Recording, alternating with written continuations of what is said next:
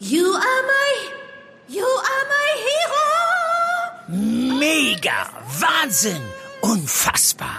Äh, Dieter, das findest du gut? Nee, nicht die Super Null. Das super Angebot hier ist doch mega. Das Samsung Galaxy S21 5G ab nur einem Euro von Mobilcom Debitel. Mega smart mit 20 GB LTE-Tarif. Jetzt sichern auf freenetdigital.de. In Nordrhein-Westfalen hat es das noch nie gegeben vorher bei einer Bundestagswahl, dass überhaupt ein Direktmandat von, von einem Grünen gewonnen werden konnte. Bisher war es so, dass die Wahlkreise immer ganz fest entweder in SPD oder in CDU-Hand lagen. Die große NRW-Analyse. Wer sind die Menschen, die für uns NRWler in den Bundestag ziehen und was sind Überraschungen? Außerdem sprechen wir über die Nachfolgefrage der NRW-CDU. Wer folgt auf Armin Laschet? Das und mehr hört ihr gleich. Rheinische Post Aufwacher.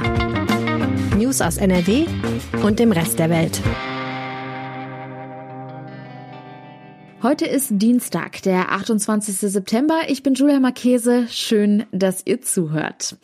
Euch gefällt der Aufwacher und ihr wollt keine Folge mehr verpassen? Dann lasst uns doch gerne ein kostenloses Abo auf eurer Podcast-Plattform da. Und jetzt kommen wir zu unserem ersten Thema. Nach dem langen Abend der Bundestagswahl steht nun wahrscheinlich eine lange Woche voller Gespräche über unsere zukünftige Regierung an.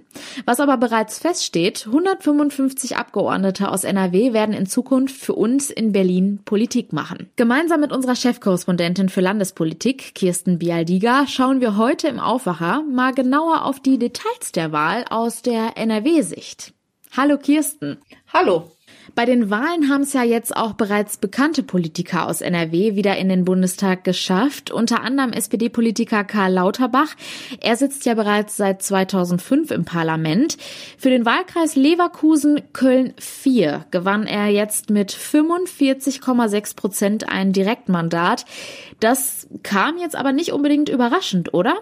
Doch, ein wenig schon. Also ähm, zu Beginn des Wahlkampfs, er hatte ja auch eine prominente Gegnerin, nämlich Serap Güler, die Integrationsstaatssekretärin von der CDU.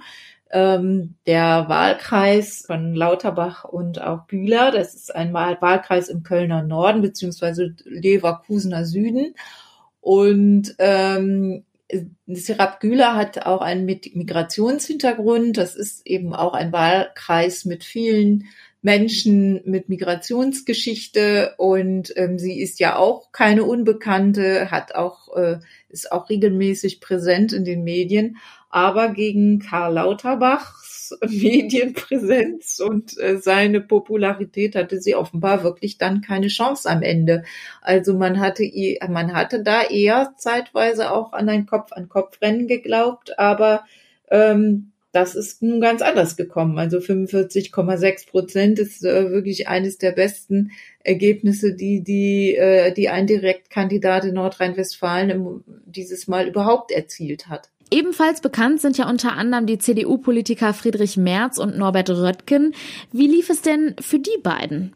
Ja, Friedrich Merz hatte ja ähm, in seinem Heimatwahlkreis, war er angetreten im Hochsauerlandkreis und hatte da so ein wenig den ähm, CDU-Kandidaten Patrick Sensburg verjagt. Also es war natürlich, lief alles demokratisch ab, aber er hat äh, dann schon diesen Wahlkreis für sich ähm, beansprucht und hat ihn auch gewonnen.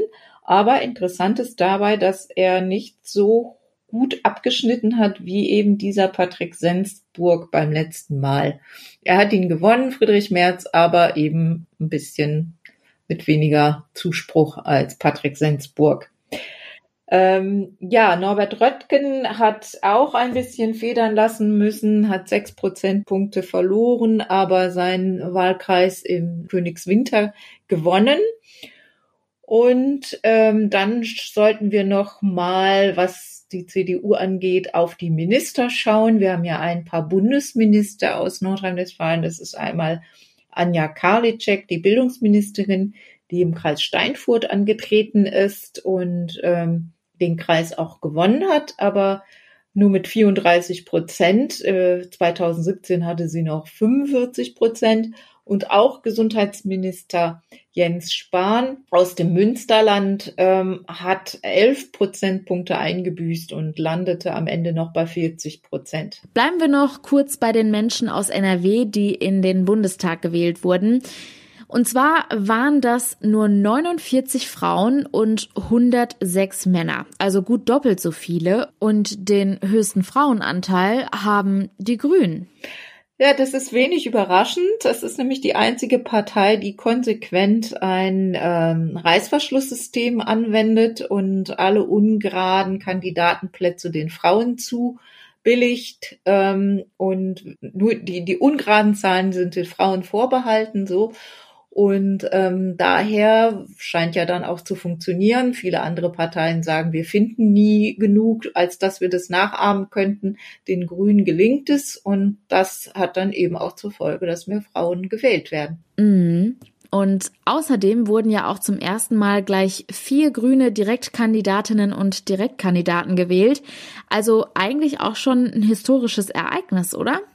Ja, das ist tatsächlich historisch. Ähm, in Nordrhein-Westfalen hat es das noch nie gegeben vorher bei einer Bundestagswahl, dass überhaupt ein Direktmandat von, von einem Grünen gewonnen werden konnte.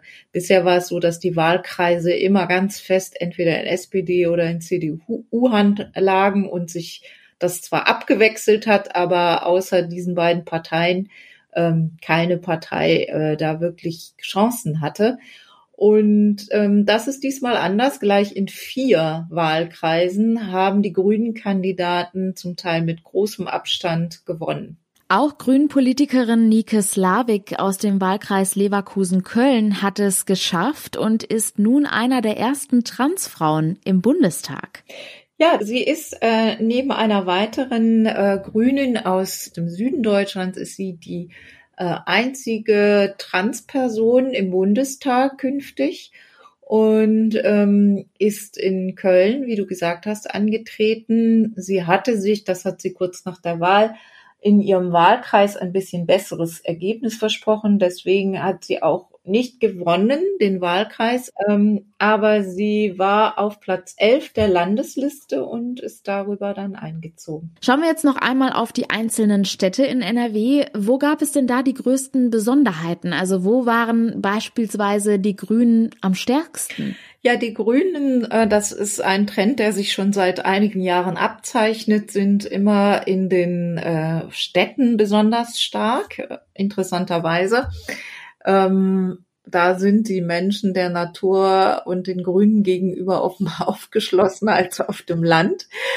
Und äh, das äh, hat, spiegelt sich auch wieder in den vier Direktkandidaten, über die wir gerade schon gesprochen haben. Äh, die kommen nämlich alle vier aus Städten und zwar aus Städten mit vielen Studenten. Also ähm, da ist einmal zu nennen der Oliver Krischer, der ist auch äh, im Bund schon äh, bei den Grünen der Fraktionsvizevorsitzende.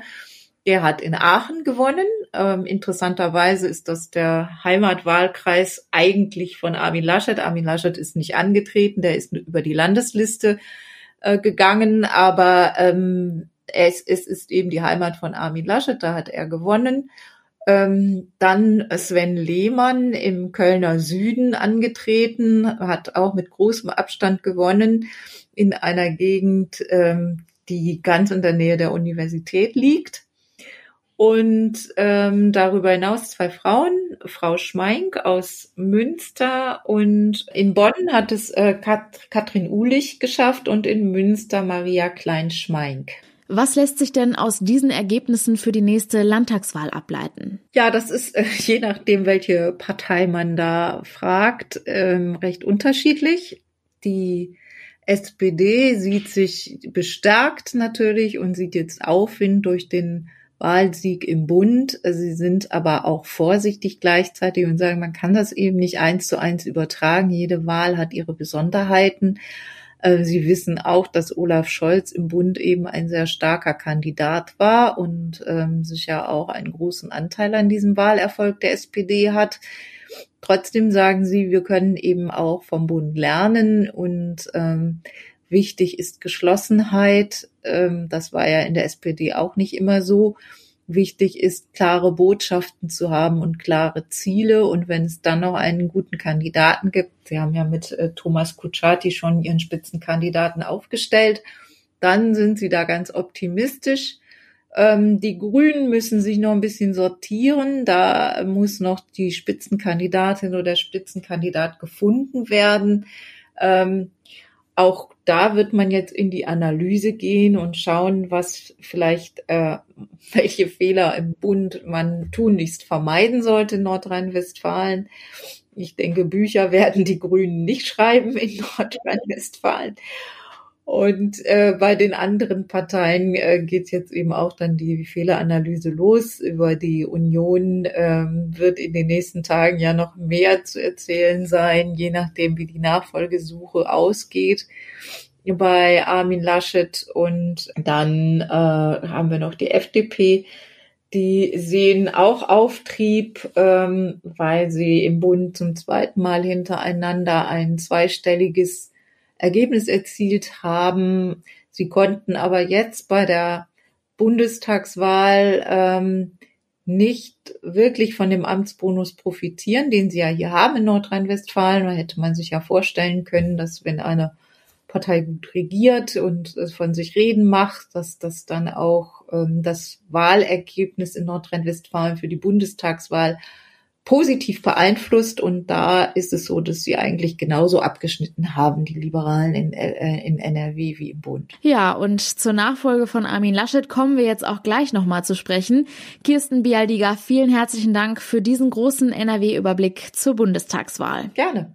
Armin Laschet soll zurücktreten. Das fordern zumindest die ersten CDU-Politiker nach dem schlechten Abschneiden der Union. Laschet solle daraus Konsequenzen ziehen und sein Amt als CDU-Chef abgeben. Das sagen zum Beispiel eine rheinland-pfälzische CDU-Landtagsabgeordnete und der hessische CDU-Landtagsfraktionschef. Und auch aus NRW kommt eine Forderung zum Rücktritt, bezogen auf Laschets Amt als NRW-Ministerpräsident. Das fordert nämlich der SPD-Parteichef Thomas Kutschaty. Er sagte gestern, Zitat, von diesem Ministerpräsidenten kann man in den nächsten Wochen nichts mehr erwarten. Zitat Ende. Dass sich die Zeit Armin Laschets als Ministerpräsident so oder so dem Ende zuneigt, darüber haben wir schon gestern im Aufwacher gesprochen. Armin Laschet zieht über die Landesliste in den Deutschen Bundestag ein. Heißt zeitlich, spätestens in einem Monat, wenn der Deutsche Bundestag zum ersten Mal zusammenkommt, muss er das Ministerpräsidentenamt abgegeben haben. So also der aktuelle Rahmen. Um die nächsten Schritte zu besprechen, ist gestern Abend der Landesvorstand der CDU in Düsseldorf zusammengekommen. Laschet hat die Sitzung geleitet. Mein Kollege und Leiter der Redaktion für Landespolitik, Maximilian Plück, hat uns gestern Abend noch, während die Sitzung lief, einen Eindruck von vor Ort geschickt. Ich stehe vor dem Thunderflag Airport Hotel. Das Wetter ist schlecht. Die Stimmung würde ich auch sagen eher, ja, suboptimal bis gereizt. Ähm, die Sitzung dauert jetzt schon äh, anderthalb Stunden an und äh, was ich da höre, sind bislang ausschließlich Wortbeiträge für Henrik Wüst gefallen. Äh, mehrere ähm, Teilnehmer des Landesvorstandes haben sich dafür ausgesprochen, dass man jetzt zügig Neuanfang brauche, dass äh, Henrik Wüst die logische Wahl sei. Ähm, Armin Laschet ist da deutlich zurückhaltender. Die Teilnehmer beschreiben mir das so, als sei er sehr ruhig gewesen, ähm, sehr gefasst habe er gewirkt, ähm, aber er habe klar gesagt, dass man noch Gespräche führen müsse, eben über das noch anstehende Wochenende. Also es sollen konstruktive Gespräche mit allen Interessenten geführt werden und erst dann soll man zu einer Entscheidung kommen. Herbert Reul hat schon einen Redebeitrag angemeldet zum jetzigen Zeitpunkt war noch nicht an der Reihe, ähm, aber der wird das möglicherweise noch anders sehen und das könnte nochmal eine ganz neue Dynamik in den ganzen Prozess hier bringen. Aber die Tendenz ist eindeutig. Also die Tendenz geht dahin, dass äh, das Gros der Mitglieder des Landesvorstandes sich für einen Ministerpräsidenten und für einen Landesvorsitzenden Henrik Büß ausgesprochen hat. Soweit die Eindrücke von Max gestern Abend. Armin Laschet will die Frage seiner Nachfolge also erst am Wochenende final besprechen. Mit Besprechungen geht es aber heute schon weiter. Heute Vormittag kommt die CDU-Landtagsfraktion zusammen, um auch die Wahlniederlage zu analysieren. Alle neuesten Entwicklungen könnt ihr selbstverständlich auf RP Online nachlesen. Und wenn ein neuer NRW-Ministerpräsident feststeht, dann hört ihr das selbstverständlich auch hier bei uns im Aufwacher. Den Link zu unserem Live-Blog zu diesem Thema ihr in den Show Notes. Kommen wir nun zu den Meldungen aus der Landeshauptstadt. Die gibt es jetzt von den Kolleginnen und Kollegen von Antenne Düsseldorf. Hi. Schönen guten Morgen, ich bin Philipp Klees und das sind die Themen, die Düsseldorf heute an diesem Dienstag bewegen. Eine große Mehrheit der Deutschen ist laut einer Umfrage dagegen, dass CDU-Chef Armin Laschet versuchen will, trotz der Unionsverluste bei der Bundestagswahl eine Regierung zu bilden. 71 Prozent der Deutschen halten das für eindeutig oder zumindest eher falsch. Das steht in einer repräsentativen Umfrage des CIVER-Instituts für die Augsburger Allgemeine. Auch in der Union selbst wächst der Widerstand gegen die Strategie von Laschet, trotz der historischen Niederlage bei der Wahl auf Sondierungen mit Grünen und FDP zu setzen. SPD-Kanzlerkandidat Scholz sieht genügend Gemeinsamkeiten mit Grünen und FDP für eine eine Koalition. Wie die SPD hätten auch die Grünen eine Fortschrittsvorstellung, die sich in dem Fall mit der Frage des Klimawandels beschäftige, sagte Scholz im ZDF. Die FDP thematisiere solche Fragen auch.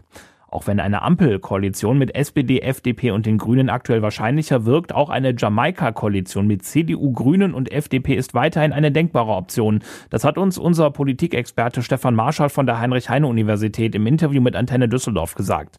Durch die aktuelle Ausgangslage hätten die Grünen und die FDP zudem eine gute Verhandlungsgrundlage. Und von daher ist es ja nicht nur eine Frage der CDU und der Union, ob man so etwas machen möchte, sondern es ist auch die Frage der beiden kleinen Parteien, die sich hier stellt und welche Machtoptionen diese gerne hätten, um jetzt in den Verhandlungen auch äh, besser äh, ihre Interessen durchsetzen zu können. Da sei eine Koalition von CDU, FDP und Grünen noch nicht vom Tisch. Größere Chancen sieht der Politikprofessor der Heine-Uni aber für ein Ampelbündnis. Marschall rechnet damit, dass die Verhandlungen noch bis Weihnachten dauern könnten. Am Landgericht beginnt am Morgen der Prozess gegen einen Düsseldorfer Schönheitschirurgen. Der Arzt muss sich wegen zweifacher Körperverletzung mit Todesfolge verantworten. Er soll bei Frauen Operationen zur Po-Vergrößerung durchgeführt haben. Zwei von ihnen kamen ums Leben, eine lag tagelang im Krankenhaus. Weitere Infos hat Antenne Düsseldorf Gerichtsreporter Marc Pesch. Der Schönheitschirurg hatte in seiner Klinik am Wehrhahn mehrere sogenannte Brazilian Butt Lifts durchgeführt. Seinen Patientinnen wollte er so zu einem vergrößerten Po verhelfen. Dabei soll der Angeklagte große Mengen Fettgewebe abgesaugt und dieses Fettgewebe im Po-Bereich implantiert haben. Zwei Patientinnen starben im Anschluss kurz nach der OP unter anderem an einer Fettembolie. Die Staatsanwaltschaft wirft ihm nun vor, viel zu große Mengen Fett abgesaugt zu haben. Auch hätte ein Anästhesist bei den Operationen zwingend dabei sein müssen. Dem Schönheitschirurgen drohen 15 Jahre Haft. Auf den Corona- und Intensivstationen hier in Düsseldorf wird es aktuell wieder voller, auch wenn die Zahl der Infektionen und die Zahl der mit Corona infizierten Menschen in unserer Stadt jeweils nach unten geht. 70 Patientinnen und Patienten müssen aktuell nach ihrer Infektion in einer Klinik behandelt werden und damit sieben mehr als gestern. 25 Menschen liegen auf einer Intensivstation. Für heute meldet die Stadt gemeinsam mit dem Robert Koch Institut 20 Neuinfektionen. Der 7-Tage-Wert geht weiter runter und liegt heute in Düsseldorf bei 80,3. Heute vor zwei Wochen haben wir von einer Inzidenz von 121 berichtet. Auch in NRW und Deutschland ist der Wert jeweils gesunken. Die aktuellen Corona-Zahlen veröffentlichen wir jeden Tag auf unserer Homepage und in der Antenne Düsseldorf Insta-Story. Auf diesen Tag haben Kino und ganz besonders James Bond-Fans auch hier in Düsseldorf fast zwei Jahre gewartet. Heute ist Weltpremiere für den 25. James Bond-Film in London. Keine Zeit zu sterben heißt der Film und läuft ab Donnerstag auch in den Düsseldorfer Kinos, unter anderem auch im Uferpalast am Hauptbahnhof. Theaterleiter Sebastian Riech hofft auf einen Boost für seine Branche. Natürlich hoffen wir, dass James Bond jetzt der Anfang eines äh, guten Kino-Herbstes und Winter ist.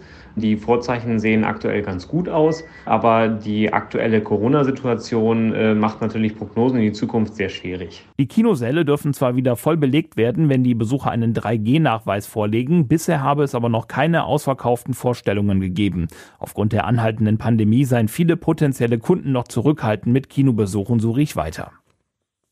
Die Antenne Düsseldorf Nachrichten nicht nur im Radio und hier im Aufwacher Podcast, sondern jederzeit auch online auf antennedüsseldorf.de. Vielen Dank. Und dieses Thema ist heute auch noch wichtig. Bundespräsident Frank-Walter Steinmeier besucht heute das Ruhrgebiet und macht Station in Mülheim, Essen und Bochum. Anlass ist das deutsch-türkische Anwerbeabkommen von 1961, das Ende Oktober 60 Jahre alt wird. Zum Schluss noch der kurze Blick aufs Wetter. Und da erwarten uns milde Temperaturen zwischen 17 und 19 Grad. Es ist wechselnd bewölkt, aber es bleibt überwiegend trocken. Am Abend kühlt es sich dann etwas ab und die Temperaturen liegen nur noch zwischen 11 und 7 Grad. Und das war der Aufwacher vom 28.09. Ich wünsche euch einen schönen Dienstag. Ciao. Mehr Nachrichten aus NRW gibt's jederzeit auf RP Online. rp-online.de